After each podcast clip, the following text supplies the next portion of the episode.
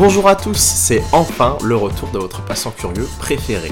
Aujourd'hui, on ouvre l'année avec un épisode original vu qu'il est dédié à une avancée technologique. Depuis la fin de l'année dernière, on parle de plus en plus d'intelligence artificielle, avec surtout ChatGPT, le chatbot qui a réponse à presque tout, et DALI, le logiciel au centre de multiples polémiques, parce qu'il dessine et retouche trop bien. Pourquoi est-ce que j'ai voulu en parler?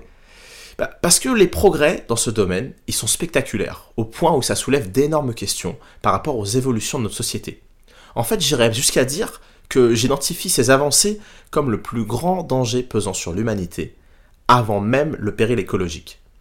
J'imagine que c'est choquant pour pas mal d'entre vous d'entendre ça si tôt dans l'épisode, mais il faut bien que je vous accroche dès le début, non? De toute façon, comme d'habitude, on va y aller progressivement en commençant bien sûr par le commencement, les définitions. Donc oui, le plus logique, c'est bien sûr de commencer par donner des définitions et du contexte pour qu'on sache vraiment de quoi on parle. Déjà, c'est assez dur pour commencer de définir l'intelligence artificielle en elle-même, mais ce que je vous propose, c'est qu'on travaille à partir de la définition du Larousse, que je trouve satisfaisante pour ce qu'on doit faire. Donc selon le Larousse, l'intelligence artificielle, IA, c'est un ensemble de théories et de techniques mises en œuvre en vue de réaliser des machines capables de simuler l'intelligence humaine. C'est vaste, mais après tout, le sujet l'est tout autant. On va se concentrer, pour faire plus simple, sur ChatGPT et DALI, parce qu'elles sont développées par OpenAI. OpenAI, c'est un laboratoire de recherche en intelligence artificielle fondé entre autres par Elon Musk et bénéficiant du soutien, par exemple, des cofondateurs de LinkedIn et Microsoft. Donc gros budget, gros nom, gros moyens, le tout bien sûr comme d'habitude aux États-Unis. C'est l'entreprise qui revendique l'objectif visant à développer une intelligence artificielle à visage humain qui bénéficiera à toute l'humanité. J'épilogue pas sur euh, toutes les interprétations possibles de cette phrase. Il propose plusieurs produits, et euh, il y a deux dont on va parler. Petit point, avant qu'on plonge, il y a beaucoup de termes bien sûr pour désigner l'intelligence artificielle, mais je vais parler de robots, logiciels ou formes d'intelligence artificielle de façon interchangeable. De toute façon, si vous voulez creuser le jargon, vous pouvez le faire avec les sources que je vais vous mettre dans l'article, comme d'habitude. Donc DALI, qu'est-ce que c'est? En fait, c'est un outil qui permet de générer des images à partir de texte. Comment?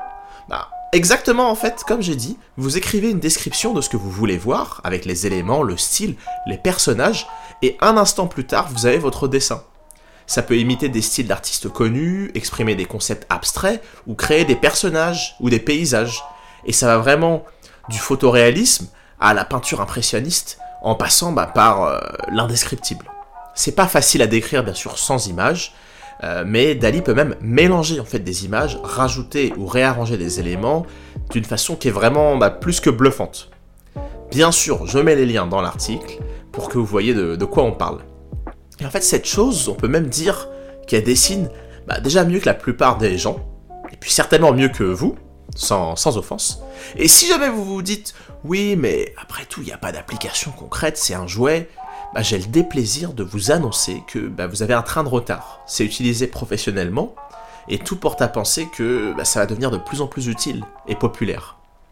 Là, à l'instant où vous m'écoutez, déjà on parle de boycott, d'action collective dans le milieu artistique, pour sauvegarder les emplois que Dali met directement en péril.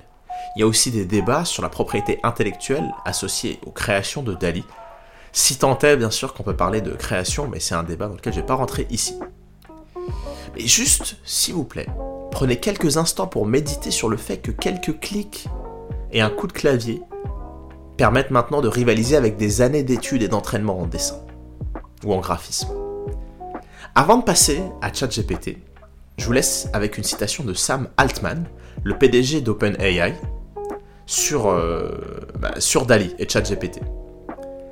Il y a toujours eu cette croyance selon laquelle la créativité était quelque chose de spécifique aux êtres humains, constituant leur humanité. Ce n'est peut-être plus si vrai. Pas de commentaire. Et donc ChatGPT. ChatGPT, ça me fait encore plus peur. C'est ce qu'on appelle un agent conversationnel. Donc vous l'aurez compris, on va pas rentrer dans la technicité si ça aide pas à la compréhension. De toute façon, euh, bon, je vais arrêter de dire à chaque fois que je vous mets les sources, mais c'est vraiment un des épisodes pour lesquels il va y avoir le plus de sources. Un agent conversationnel, c'est aussi ce qu'on appelle un chatbot, mais si vous pensez par exemple à celui sur lequel vous tombez sur des sites marchands, ben, vous êtes à des années-lumière de réaliser de quoi on parle. Un chatbot classique, il répond à un nombre limité de questions, mais ChatGPT peut littéralement se prononcer sur tout, en puisant dans toutes les connaissances disponibles sur Internet. Donc déjà, euh, ça fait pas mal. Ça fait pas mal de données, vu que c'est plus que ce que vous pourriez lire si vous passiez tout le reste de votre vie à le faire. Mais en plus, il peut aussi inventer. Vous pouvez avoir une discussion avec ChatGPT et même argumenter, voire lui demander de se rectifier, de développer ou de modifier sa réponse. Là aussi, c'est dur à décrire parce que ça serait plus court en fait de dire ce qu'il peut pas faire que d'essayer de, décrire ce qu'il peut faire. On va quand même partir sur une petite liste euh, de choses que les gens font actuellement avec cet outil qui est sorti il y a, au moment où j'enregistre, 3 ou 4 mois. Donc là, en ce moment, au moment où je vous parle, des gens utilisent ChatGPT pour écrire du code informatique, trouver des erreurs dans du code, créer des jeux vidéo, écrire des articles, des essais, élaborer des stratégies commerciales, marketing, résumer des articles ou des longs documents, élaborer un programme sportif et diététique pour maigrir, simuler, là ça m'a fait beaucoup rire, un faux débat entre des opposants politiques, euh, produire un diagnostic médical. Donc c'est très large, mais c'est aussi potentiellement très technique, très sophistiqué. Juste vraiment pour information, pour précision, là on parle d'exemples concrets, dont certains m'ont été rapportés personnellement. J'ai déjà des collègues qui travaillent avec. Je vous mets des liens pour que vous voyez ce que les gens font et disent, mais de toute façon, euh, l'épisode il va vieillir très vite. Parce que l'outil, il est tellement versatile et on est tellement tôt dans à la fois l'utilisation et le développement, parce qu'on parle déjà de Là, c'est la version de ChatGPT 3, mais on parle déjà de ChatGPT 4, mais aussi d'outils concurrents. Donc, on est vraiment qu'au début, et c'est déjà vertigineux. Pour vous aider vraiment à comprendre où on est, il y a des personnes qui font passer des examens d'humains à ChatGPT qui en réussissent certains. Par exemple, des examens scolaires, mais aussi des examens, par exemple, pour devenir médecin ou avocat aux États-Unis. Le ChatGPT peut passer le barreau. Donc à première vue, bah, euh, je suis sûr que pas mal d'entre vous euh, doivent se dire, mais euh, passant curieux, pourquoi tu dis que t'es inquiet C'est des bonnes nouvelles tout ça. Bah, parlons-en, parlons-en, parlons de pourquoi j'alarme sur le sujet.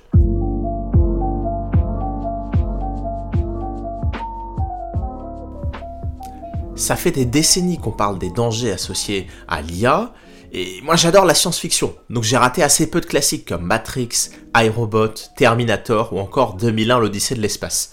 Et le thème qui revient très souvent, c'est celui de la création qui se retourne contre son maître, comme la créature du docteur Frankenstein. Frankenstein.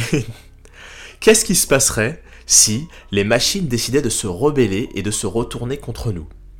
C'est problématique est très romanesque, elle repose sur le fait que quelque chose nous échapperait. Au niveau de la narration, c'est très fertile, mais je crois que la vérité, elle est plus ennuyante d'une certaine façon.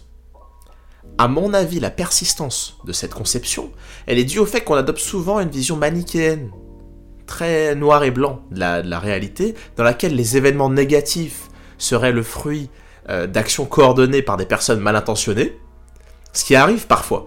Mais plus souvent, les situations catastrophiques, sont causées par des personnes cyniques, donc qui s'en foutent, ou qui souhaitent sincèrement faire le bien. L'enfer est pavé de bonnes intentions. Le soulèvement des machines, ça serait un vrai danger, mais il est moins périlleux et plausible que ce qui est déjà en marche. Les robots, ils nous mettent en danger en faisant exactement ce qu'on leur a demandé de faire. Pourquoi?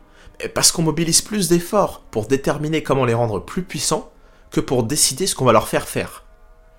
La meilleure façon d'obtenir la mauvaise réponse, c'est de poser la mauvaise question. Et en ce moment, on pose déjà très souvent la mauvaise question aux robots. Pas besoin d'aller très loin pour trouver des exemples de, ce paradoxe. Hein. Sur Internet, les robots ont déjà commencé à jouer avec nos cerveaux, pour le pire, et bah, en fait surtout pour le pire. Parmi les services les plus utilisés sur Internet, beaucoup, vraiment beaucoup reposent sur ce qu'on appelle la rétention. En fait, c'est le fait de faire rester un visiteur sur un site ou une application. Mais pourquoi? Quel est l'intérêt de, les faire rester? Bah, En fait, parce qu'Internet repose sur les revenus publicitaires. Notre temps d'attention, il est littéralement mis aux enchères pour le publicitaire le plus offrant. Et donc, la rétention, ça devient le nerf de la guerre. Et là, avec toujours plus de données et plus de puissance de calcul, vu qu'on devient plus fort pour fabriquer ces robots, cette optimisation de la rétention, elle-même source de revenus, elle atteint des niveaux inimaginables. Tout est pensé sur ces sites et applications pour nous piéger et nous faire rester le plus longtemps possible. Chaque jour, c'est un travail vraiment qui est mené par des milliers d'algorithmes et d'ingénieurs pour trouver comment changer les palettes de couleurs, la forme des icônes, le son des notifications, leur formulation, les utilisateurs avec lesquels il nous est d'interagir, et bien sûr le contenu auquel on est exposé, tout ça pour maximiser le revenu publicitaire ou nos dépenses. Vraiment, regardez les liens si vous doutez, si vous pensez que j'exagère. Peut-être que vous vous dites, quel mal ça peut faire après tout eh ben, je vais être joueur et je vais parier sur le fait que vous n'avez pas entendu parler des Facebook Files vous fais une petite synthèse de ce qui est très bien expliqué dans l'excellente vidéo de Science for All. Donc si comme moi, vous utilisez la plateforme, euh, vous avez peut-être remarqué que l'algorithme de Facebook il a subi une évolution majeure autour de 2018. En gros, ce qui se passe à cette période, c'est que les chiffres de l'engagement des utilisateurs sont mauvais. Et les équipes de Facebook, elles font des recherches, bien sûr, et finissent par élaborer une solution. Ils vont faire évoluer l'algorithme dans un certain sens, parce qu'ils ont découvert qu'un certain type de contenu entraînait plus d'interactions entre les utilisateurs, et donc plus de création de posts et plus de temps passé sur Facebook. Là, il y a un rappel qui est important pour le contexte, c'est que ça, ces Facebook Files, ça a été découvert grâce à des lanceurs d'alerte internes. C'est important en fait parce que ça permet de réaliser qu'à aucun moment les actions qui sont décrites, que je vais décrire, elles, donnent l'impression d'avoir été motivées par des intentions maléfiques de la, de la direction de Facebook. En fait, c'est juste que Facebook gagne de l'argent grâce aux publicités, plus les utilisateurs restent longtemps sur la plateforme, plus ils peuvent voir des publicités. Et donc les décisions, elles ont été prises pour sécuriser des sources de profit, tout simplement. La trouvaille de Facebook, c'est qu'on interagit davantage avec le contenu sensationnel, extrême, la désinformation et en général ce qui fait mettre bah, des commentaires furieux et des emojis colère. Plus c'est susceptible de diviser les utilisateurs, plus c'est bon pour les recettes publicitaires de Facebook. Et donc, le nouvel algorithme, sans surprise, il promeut davantage du contenu mensonger ou toxique. Les recherches sur cette évolution, elles ont montré que plus un contenu est partagé sur Facebook, plus il est susceptible d'être faux. Il y a un dicton que vous connaissez qui dit que la colère est une mauvaise conseillère. Ben, en tout cas, elle est très bonne pour les clics. C'est pour ça que dans les calculs qui déterminent quel post sera proposé ou non à un utilisateur, dans son fil d'actualité, l'emoji colère compte 5 fois plus qu'un like. Donc plus un post a rendu des utilisateurs furieux, plus il va être proposé dans le fil d'actualité, pour rendre bah, d'autres utilisateurs encore plus furieux à leur tour. Et ainsi de suite, c'est un cercle vicieux. Facebook a communiqué dessus, hein. ils ont communiqué dessus, mais pas pour euh, dire avec transparence ce qu'ils faisaient. Au contraire, le message officiel, c'était que l'algorithme changeait pour rendre la plateforme plus saine et améliorer la qualité du temps passé sur Facebook pour les utilisateurs. C'est osé, c'est osé. Mais c'est osé parce que les, lanceurs d'alerte, ils ont révélé que même selon les métriques de Facebook, les utilisateurs aimaient moins ce qui leur était proposé dans le fil d'actualité avec le nouvel algorithme. Ils appréciaient moins ce qui leur était proposé, mais ils restaient plus longtemps. Bon, peut-être que vous vous dites là que là, c'est des techniques de manipulation qui marchent sur les gens les plus manipulables. Bah, en tout cas, c'est pas l'opinion de BuzzFeed. Parce que un des cadres de BuzzFeed a signalé à Facebook que bah, le nouvel algorithme, il les poussait à créer du contenu qui était plus polarisant et moins rigoureux au détriment d'articles qui auraient été plus recherchés et constructifs, mais qui leur permettaient pas d'obtenir de l'engagement. Là, normalement, ça devrait être un argument qui, euh, devrait vous, faire reconsidérer ça.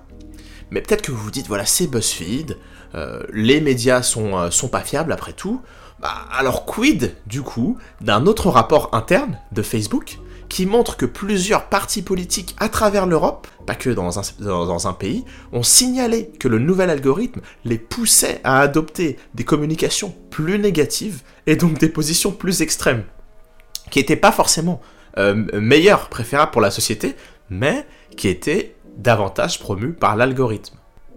Donc on a une influence négative et forte avéré sur les gens, sur les médias, sur la politique, mais les Facebook Files, c'est aussi plein d'autres révélations. Et de toute façon, euh, la conclusion que j'aimerais que vous tiriez, c'est que l'IA a déjà un rôle beaucoup trop important, et surtout trop peu contrôlés dans nos vies. Je vous mets aussi d'autres exemples pour que vous, vous voyez de quoi je parle, mais il y a des exemples dans l'armement, la finance, euh, l'économie, plein de choses, trop de choses. En fait, le danger vient plutôt du fait qu'on utilise de puissants outils comme des enfants qui joueraient avec des grenades que de la potentielle rébellion de ces outils. C'est le même problème qu'avec l'essor de l'industrie et du libéralisme. On consacre énormément d'énergie à perfectionner des outils et des processus et si peu à établir des objectifs qui font sens pour nous en tant que société. La destruction de la planète, c'est pas une dérive du progrès technologique et du capitalisme effréné, c'est un résultat logique et prévisible car garanti de ce phénomène. À ce propos, j'adore une citation attribuée à Bossuet. Dieu se rit des hommes qui déplorent les conséquences dont ils chérissent les causes. Ensuite, je ne pouvais pas vraiment ne pas parler de la question du, marché du travail, que je trouve euh, passionnante. Les robots, ils fonctionnent bien, trop bien même. Certains artistes l'ont compris, tous les métiers sont en danger. On n'est plus dans une situation où le robot vient pour soulager les humains des tâches pénibles ou dangereuses, pour le laisser se concentrer sur l'analyse ou la créativité. Chaque jour, les robots gagnent en devenant plus forts du territoire qui sera jamais regagné. On peut déjà échouer à déterminer si un article a été écrit par un robot ou un humain, si un dessin est l'œuvre d'un artiste ou d'un algorithme. Je sais que c'est très dur à accepter, mais l'idée selon laquelle on pourra toujours créer de nouveaux emplois, elle n'a pas de fondement. Et c'est le cas pour plusieurs raisons. La première, c'est la plus évidente, c'est que la révolution industrielle et la machine à vapeur, elles ont bouleversé notre société en bouleversant l'industrie, les transports et l'alimentation, entre autres. Et c'était déjà énorme. Mais pourtant, on a surtout éliminé du travail manuel effectué par des animaux pour, bah, en fait, surtout mécaniser des tâches physiques. Les tâches créatives et intellectuelles qui sont censées être en quelque sorte un refuge, bah, elles sont justement en train d'être automatisées. En fait, même si c'était possible de s'adapter, le progrès des IA ne nous en laisserait pas le temps. Il y a plusieurs ordres de grandeur d'écart entre la vitesse à laquelle on développe ces technologies et celle à laquelle évolue le marché du travail. Et cet écart, il est encore plus grand qu'au début du 21e siècle. Euh, du 20e siècle, par exemple. Et puis, même si on crée de nouveaux emplois, la plupart des emplois sont pas nouveaux. On va pas être des nations d'ingénieurs en machine learning, et encore moins en si peu de temps. Donc sur tous ces arguments, je vous mets une de mes vidéos préférées sur YouTube qui explique tout ça de façon limpide. Après, il y a l'argument, mais après tout, on devra toujours programmer les machines. Donc le sous-entendu, c'est que le travail est garanti pour les humains qui programment les machines. On en a déjà un peu parlé avant, mais euh, le problème avec cette affirmation, l'autre problème, c'est que ça repose en fait en grande partie sur une méconnaissance de la façon dont euh, les IA fonctionnent et dont elles progressent. Au XXe siècle, on développait surtout en écrivant des lignes de code. Le code était élaboré, écrit et relu, puis testé par des humains. Mais depuis, on a commencé à donner des tâches de plus en plus complexes aux robots. Et surtout, ils ont énormément progressé. Et les tâches, en augmentant en difficulté, elles sont devenues impossibles à coder par des êtres humains. En gros, euh, pour être assez schématique, au XXe siècle, on était surtout sur du if then. Donc on donnait des instructions, si situation X, alors réaction Y. Mais les algorithmes qui choisissent le prix de votre billet d'avion ou la vidéo que YouTube va vous recommander, ils prennent en compte un nombre incalculable de facteurs. Donc coder ça à la main, ça serait comme sculpter une montagne avec un cure-dent. C'est pour ça qu'on a fait évoluer les machines et on leur a appris à apprendre. Je répète parce que c'est important, on a appris aux machines à apprendre. Et les implications de ça, elles sont vertigineuses. Cette technique s'appelle le machine learning ou le euh, deep machine learning. C'est pas super original comme nom, mais euh, le procédé lui est original. Donc le machine learning, c'est à la fois fascinant de simplicité et de complexité. Un peu comme le cerveau humain, en fait. Et c'est pas une coïncidence, vu que c'est ce que ça essaye de mimer. Plus précisément, le but c'est d'imiter, euh, de faire imiter au robot nos réseaux de neurones. Un des plus grands mystères de l'existence, c'est la complexité du cerveau. La diversité, la précision des tâches qui nous permet de réaliser. C'est littéralement quelque chose que on pourrait pas créer avec la technologie actuelle malgré toutes nos avancées. Et bah, pour cause, c'est le fruit de millions d'années d'évolution, ou de la volonté d'une ou plusieurs divinités, si on est plus superstitieux, mais on en reparlera dans un prochain épisode. Donc selon ce qu'indiquent les données les plus robustes disponibles, nos réseaux de neurones, ils sont si fascinants grâce à des millions d'années d'évolution. Des millions ou des milliards de fois, la survie du plus adapté, et pas du plus fort comme le laissent penser les mauvais traducteurs de Darwin, a fait émerger des traits utiles et disparaître des caractéristiques inutiles ou dangereuses. La sélection naturelle, elle a fait évoluer une espèce, l'être humain dans le cas présent, pour la rendre plus adaptée à son milieu. Pas comme les Pokémon, vu que la transformation n'a pas lieu durant la vie de l'individu. Donc les individus les plus adaptés peuvent survivre assez longtemps pour se reproduire et ainsi transmettre leurs gènes. Les autres meurent avant de pouvoir féconder ou être fécondés. Et donc leur matériel génétique disparaît progressivement d'une génération sur l'autre au profit de ceux qui avaient de meilleures mutations. Et les nouvelles mutations, d'où est-ce qu'elles viennent? Bah, En fait, surtout de façon aléatoire, à cause ou grâce aux erreurs dans la réplication du code génétique. C'était un peu long, mais il fallait développer. Déjà parce que c'est incroyable, je trouve ça fascinant. C'est un des phénomènes les plus incroyables au, monde, je trouve. Mais aussi parce que ça explique comment nos mains sont devenues si pratiques pour utiliser des outils et pourquoi aucun être humain ne battra jamais un guépard au 100 mètres en stade ou un requin en piscine olympique. C'est la raison, c'est des millions d'années de spécialisation. Et surtout, plus important, ça explique pourquoi de votre vivant, les meilleurs médecins, avocats, journalistes et programmeurs de la planète, bah, ils seront certainement des robots.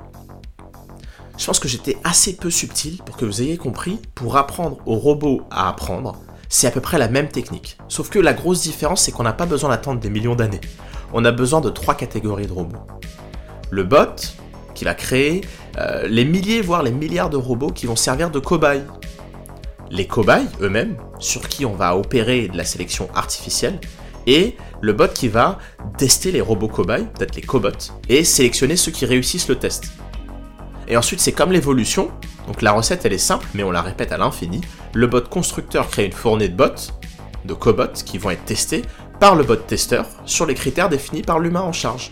Ça peut être par exemple compléter une phrase incomplète, comme pour ChatGPT, ou différencier des photos d'abeilles et de guêpes, euh, bah, par exemple pour Dali, ou par exemple euh, un poteau ou un être humain pour une voiture sans, conducteur. Donc les cobots qui passent le test, ils sont gardés et clonés avec des variations aléatoires, et les autres sont détruits, et ensuite on recommence avec des critères plus durs pour à chaque fois garder que les robots qui ont finalement développé artificiellement des réseaux qui leur permettent de remplir toutes les tâches qu'on leur demande de remplir. Et une fois que le cobot maîtrise la tâche avec un degré d'erreur satisfaisant, on le clone et on lui assigne une tâche supplémentaire. On recommence un cycle d'essai, élimination des échecs et reproduction des réussites avec variation. D'accord, mais comment est-ce que le robot testeur, il sait quand les cobots se trompent? Bah, Grâce aux données fournies par les humains. En fait, on les a littéralement gavés de, de toutes les données du monde, ces robots.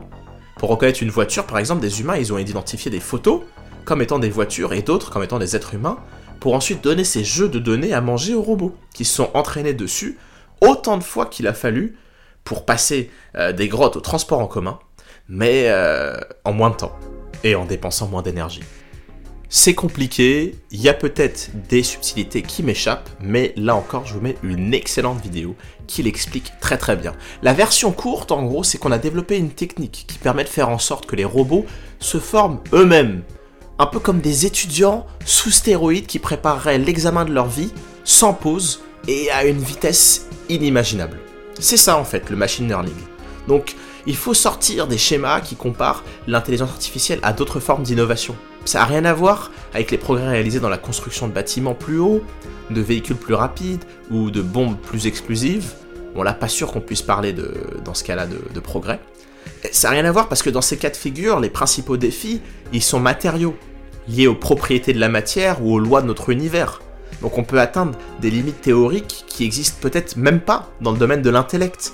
On connaît même pas la limite de l'intelligence d'un être humain qui doit pourtant manger, dormir, qui peut lire qu'un livre à la fois et dont le bioordinateur peut peser au mieux que quelques malheureux kilos. Donc il n'y a aucune raison de penser qu'un robot qui est capable de s'affranchir de toutes ces limites physiques n'a pas un potentiel immensément plus grand. Peut-être que le cerveau va rester un mystère euh, pour encore longtemps, mais il n'y a pas besoin de, de le comprendre pour imiter ce qu'il fait. Pas plus qu'on a eu besoin de saisir toute la subtilité de la musculature humaine pour concevoir des machines mécaniques qui la rendent de plus en plus obsolète. Ce que le muscle a vécu au XXe siècle, le cerveau va le subir au XXIe.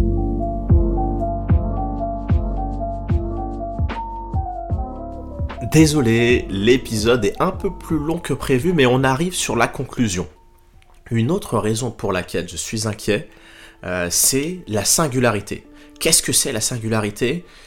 Je vais pas avoir le temps de vous l'expliquer en détail.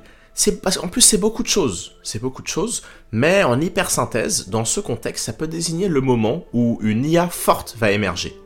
C'est-à-dire une IA qui sera tellement intelligente qu'à côté on sera comme des fourmis en comparaison.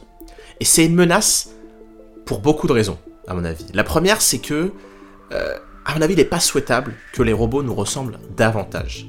Des situations où on est amené à parler avec des robots comme avec des humains, moi je les vois comme dangereuses. Ça serait l'émergence d'une nouvelle forme de vie, en quelque sorte, avec laquelle on devrait cohabiter, et je crois que la plupart des gens comprennent pas ce que ça implique.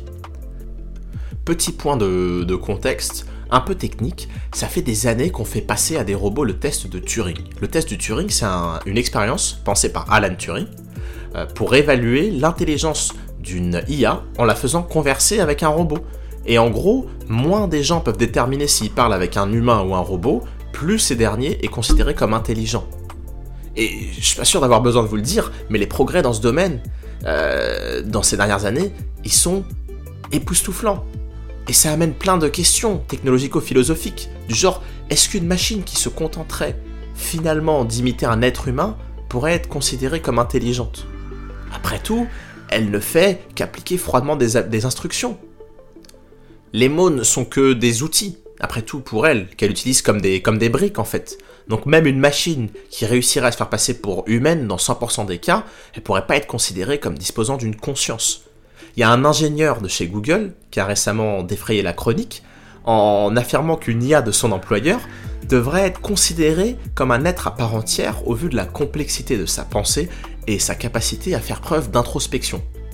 Donc les, objections, c'était celles évoquées plus tôt, et il s'est avéré de toute façon qu'il avait peut-être enjolivé l'histoire. Mais sur le fond, moi ce qui m'a frappé, c'est qu'on passe à côté de la bonne question. Qu'un être soit conscient ou fasse seulement semblant de l'être, mais ça change pas grand-chose. Puisque de toute façon, on n'a pas d'indicateur direct de la conscience. On perçoit des choses qu'on interprète comme de la conscience. Mais elles peuvent tout être imitées. Par définition, la conscience c'est quelque chose qu'un être vit. C'est le fait de percevoir son fil de pensée intérieur et son expérience en tant qu'être vivant.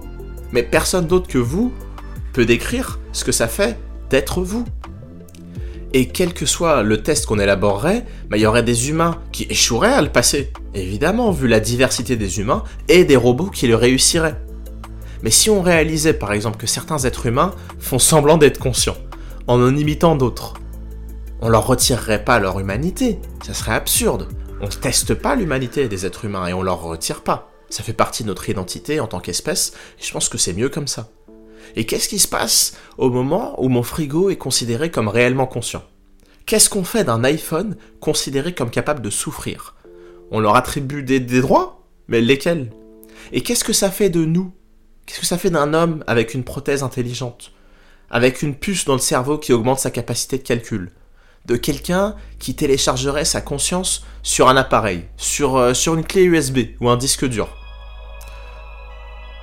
Tout ça, c'est des questionnements que je trouve fascinants dans la science-fiction, mais terrifiantes pour nos sociétés qui peinent à gérer des problématiques beaucoup plus simples. En plus, le résultat, ça sera à chaque fois la disparition progressive de la frontière entre les humains et les autres, qui se fera naturellement au détriment des humains. Il faut que l'IA reste une IA.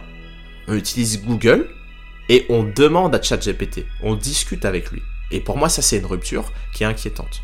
On n'a pas besoin de ça, et c'est prendre le risque de marquer la fin de l'humanité à force de dilution.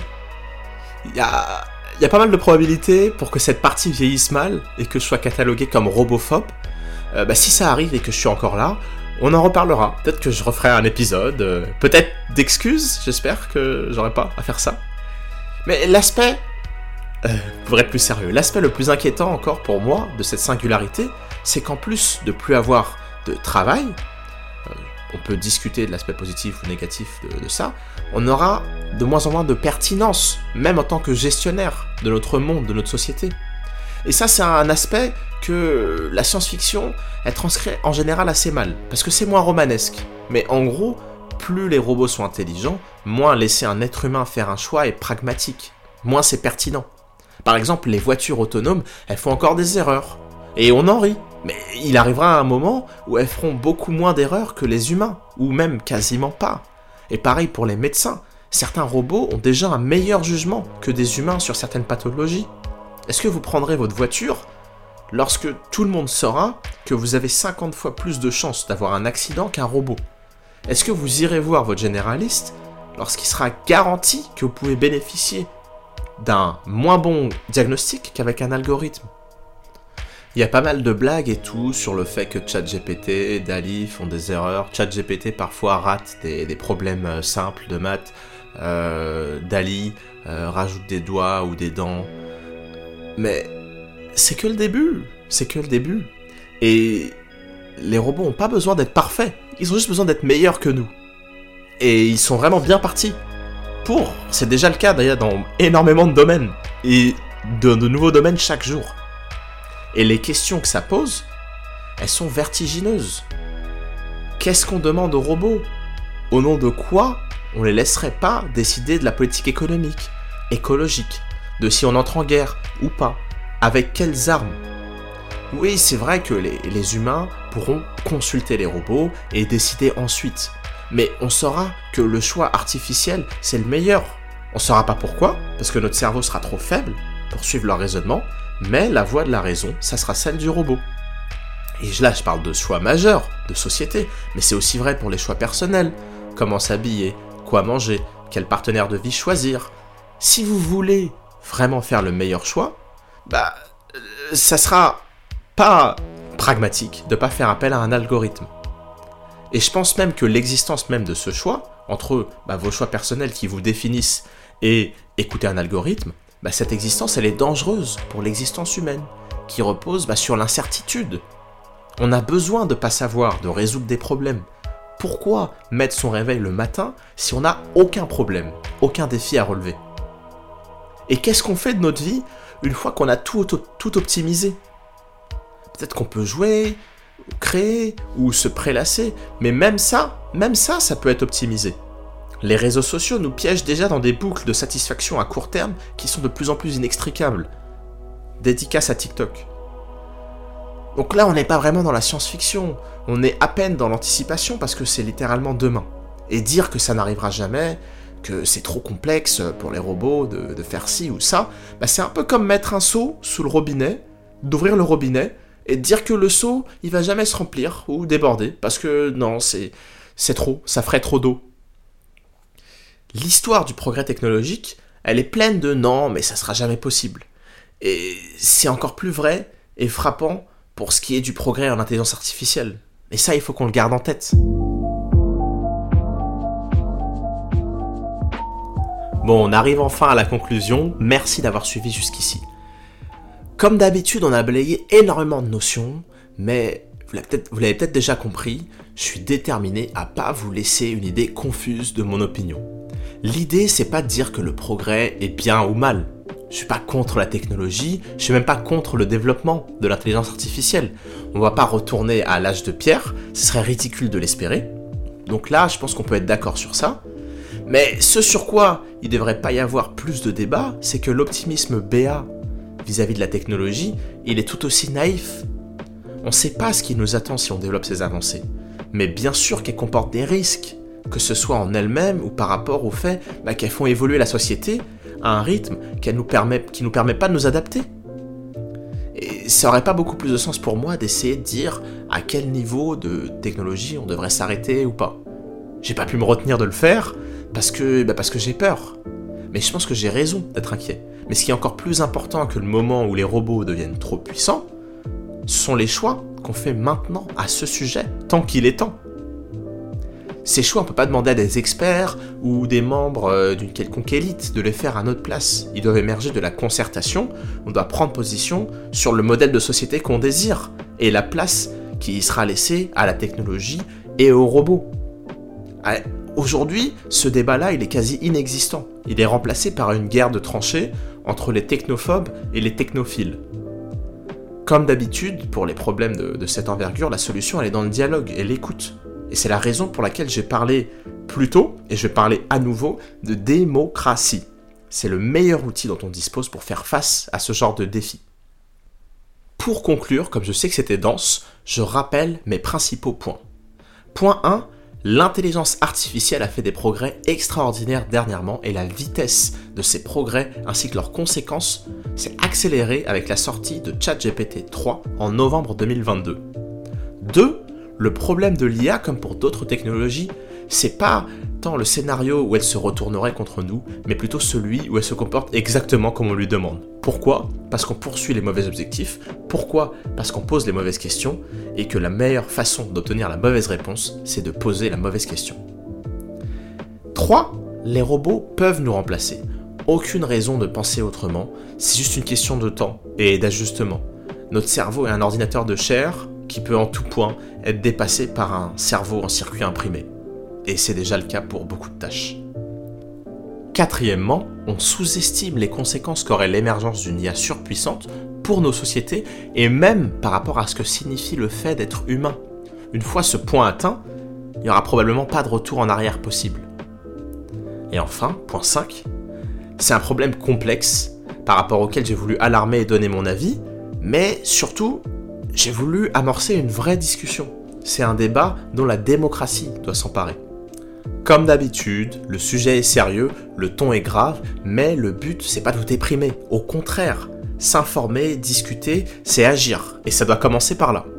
Pour la prochaine étape, rendez-vous dans le dernier épisode de la trilogie sur la démocratie.